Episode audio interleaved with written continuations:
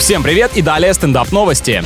Британским блогерам удалось сдать в аренду кукольный домик на одном из известных сайтов по бронированию жилья. Ну, у богатых детей свои причуды, кому-то важно отправлять в отпуск даже игрушки. Представляете, если парни случайно открыли в сфере недвижимости абсолютно новую нишу? На фотографиях крошечного особняка в кадр специально поместили бутылку воды реальных размеров, но клиентов это не смутило. По-любому подумали, что это крутой элемент декора, типа будем жить, как в крошечных апартаментах, потом пригляделись и такие «Погодите-ка!»